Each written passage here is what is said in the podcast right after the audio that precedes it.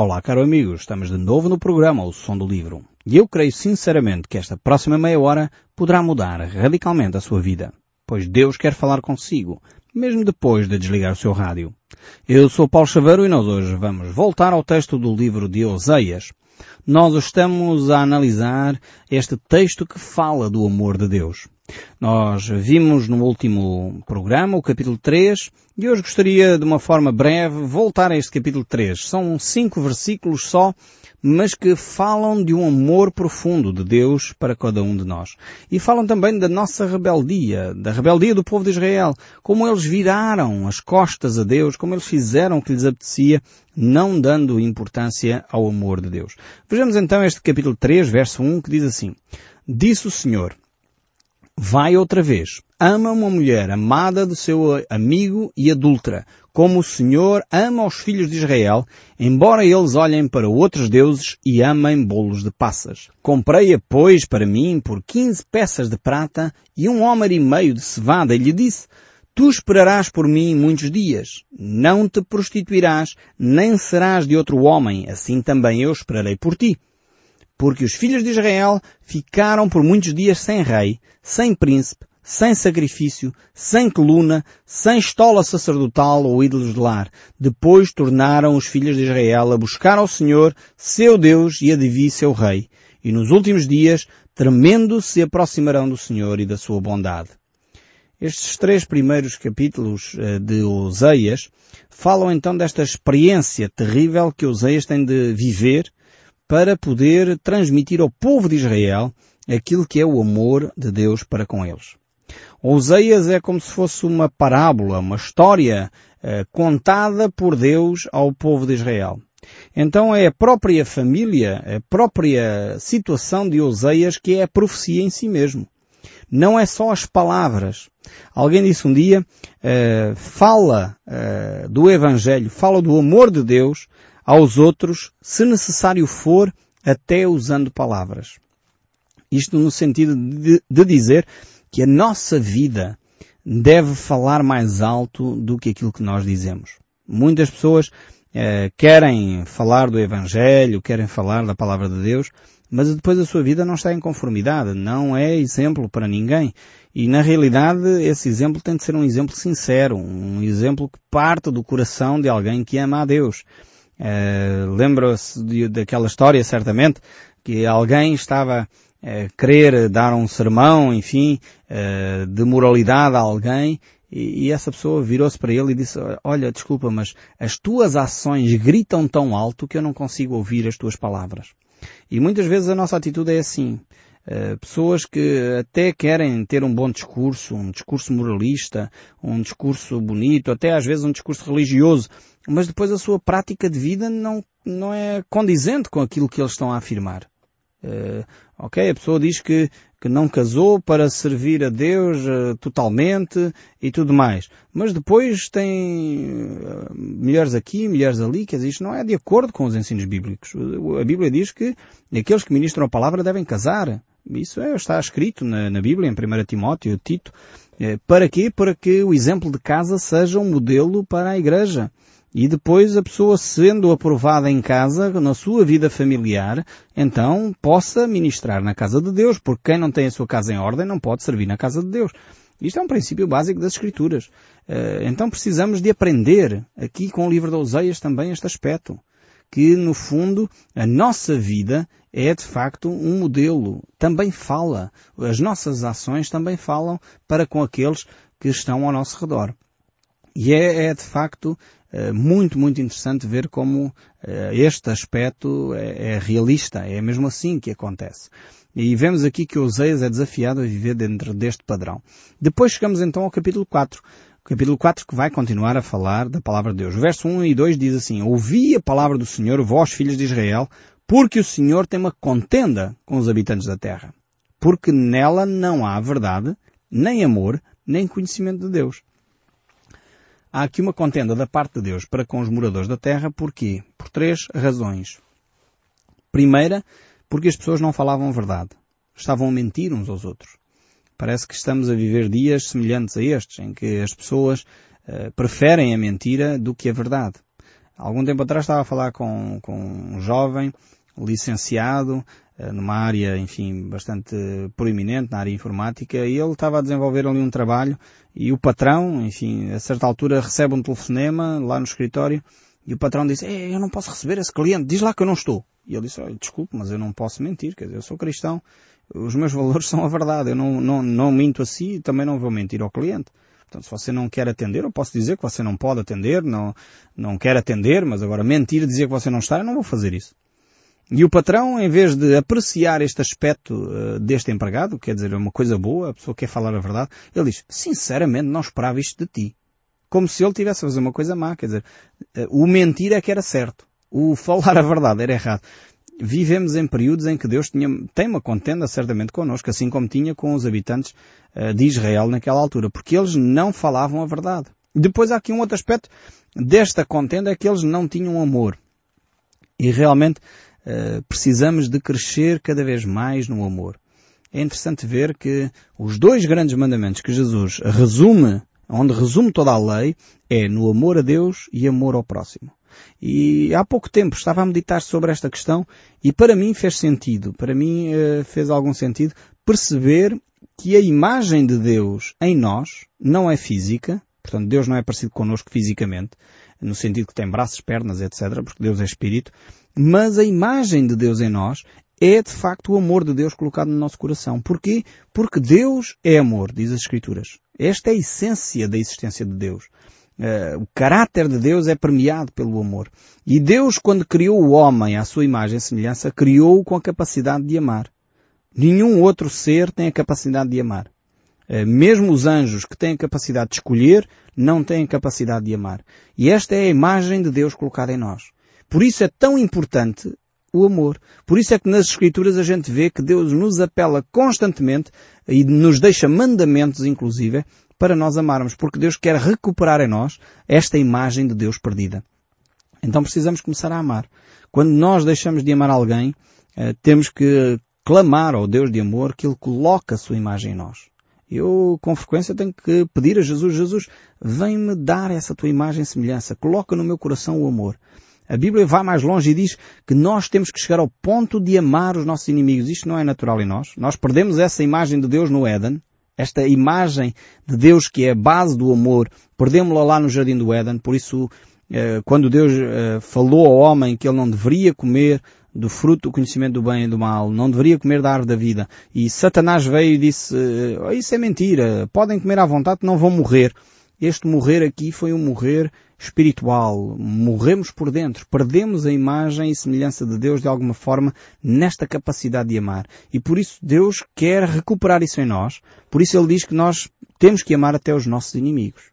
Faz parte da natureza cristã ter este amor que vai além do normal. Vai além de amar os amigos. Além de amar aqueles que nos fazem bem. Chegamos ao ponto de amar até os próprios inimigos.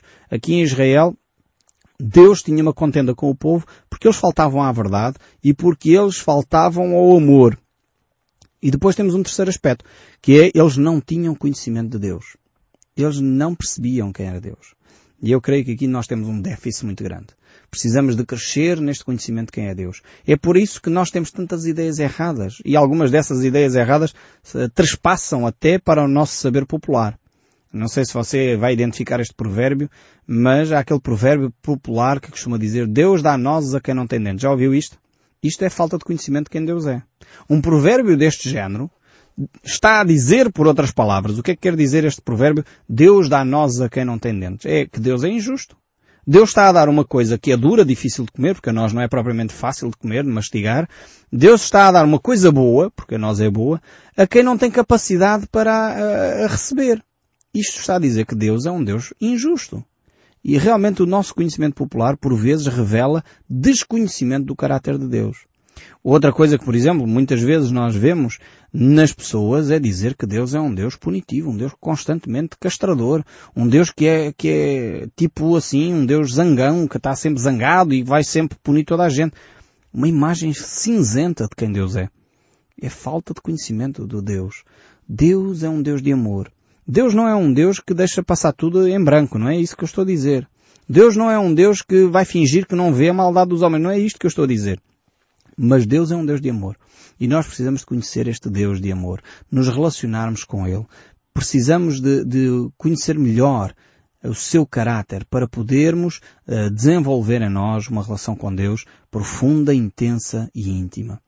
Então aqui o povo de Israel tinha uma contenda com Deus porque não falavam a verdade, não desenvolviam o amor e não tinham conhecimento de Deus.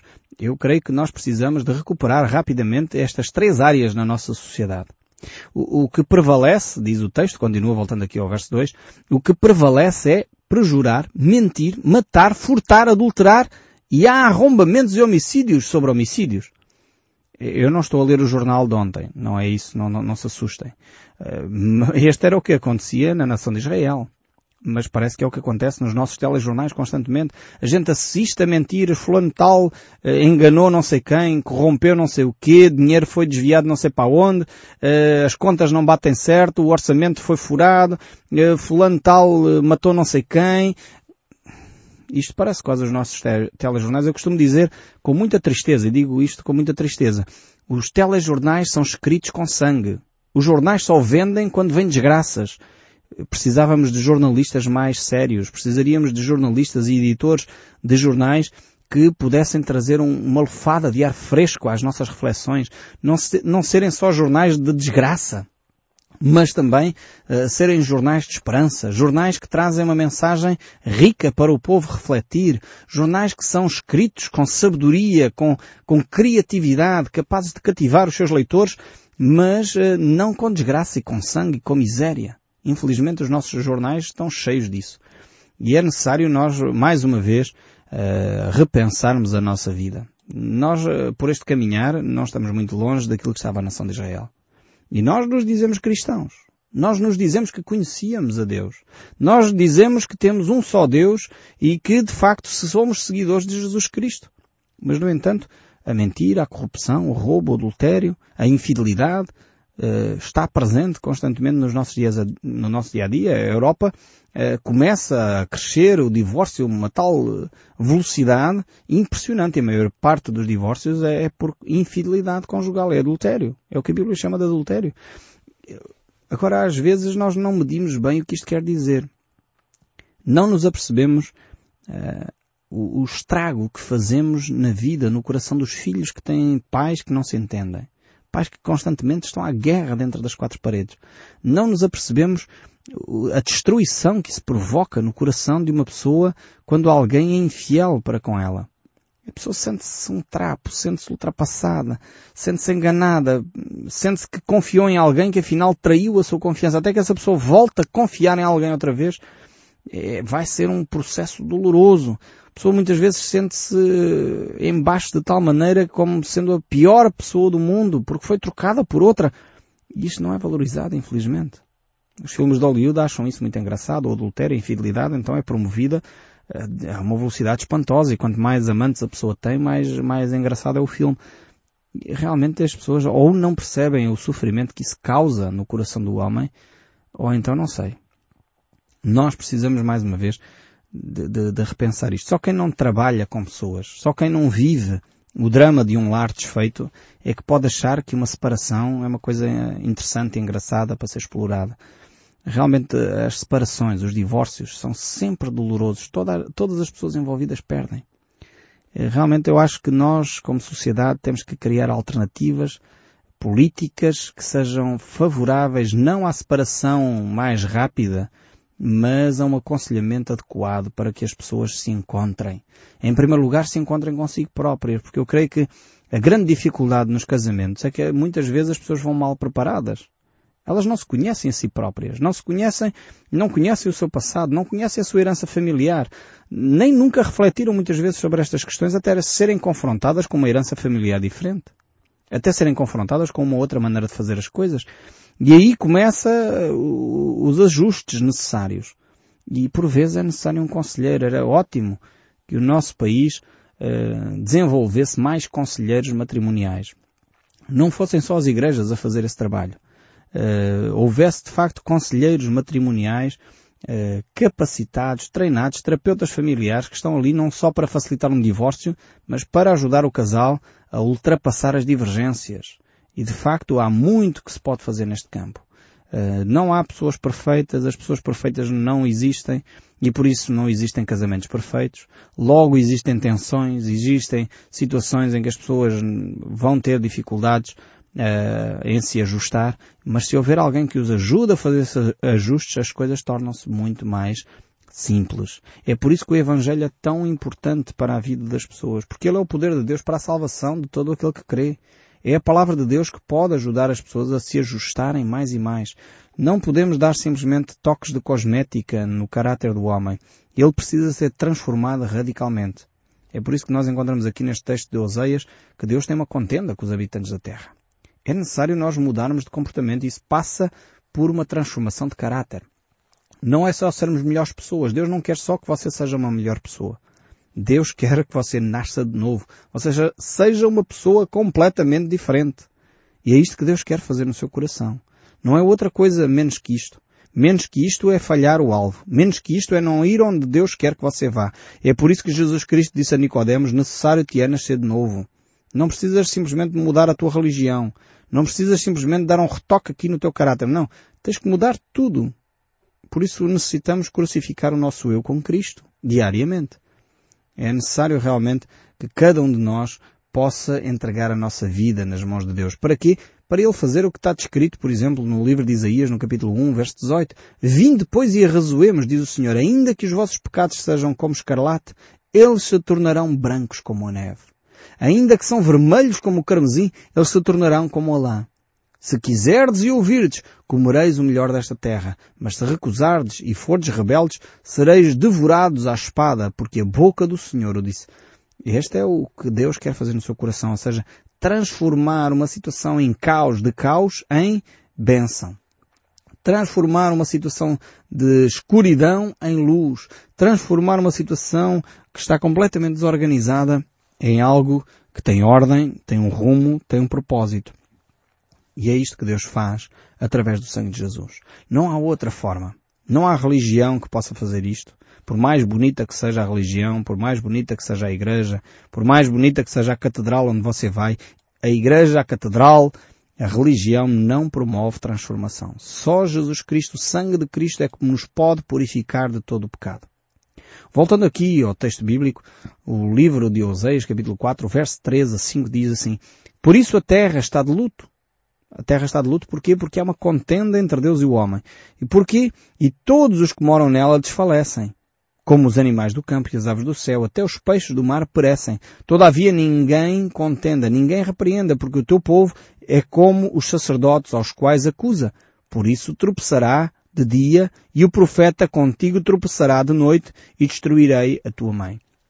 Deus aqui tem um, discurso uh, que nos faz pensar. Aqui Deus vai, vai é, Deus é realmente interessantíssimo. Deus traz esta reflexão tão importante. Hoje é, é conversa número um, o aquecimento global. Uh, o problema e a preocupação com a natureza. E tem que ser mesmo. Mas esta preocupação com a natureza, mais uma vez, Deus liga todas as coisas. O engraçado das Escrituras é isto. É que Deus liga todas as coisas. A natureza desfalece, o aquecimento global acontece por causa do pecado do homem. E você está a dizer, ah, lá está ele com aquela conversa do pecado. Eu não gosto nada desta parte do pecado. Mas é um facto, pode chamar outra coisa qualquer. Em vez de chamarmos pecado, vamos chamar uh, abuso dos recursos humanos ou dos recursos naturais. Uh, porque o homem explora demasiado os recursos naturais ao ponto de, de não necessitar até daquilo que já tem, porque se nós verificássemos aquilo que é semeado, por exemplo, uh, no Ocidente, daria para alimentar o mundo inteiro. No entanto, a Europa está a morrer por obesidade e o terceiro mundo está a morrer à fome. Isto porquê? Porque o homem está a agir de uma forma egoísta.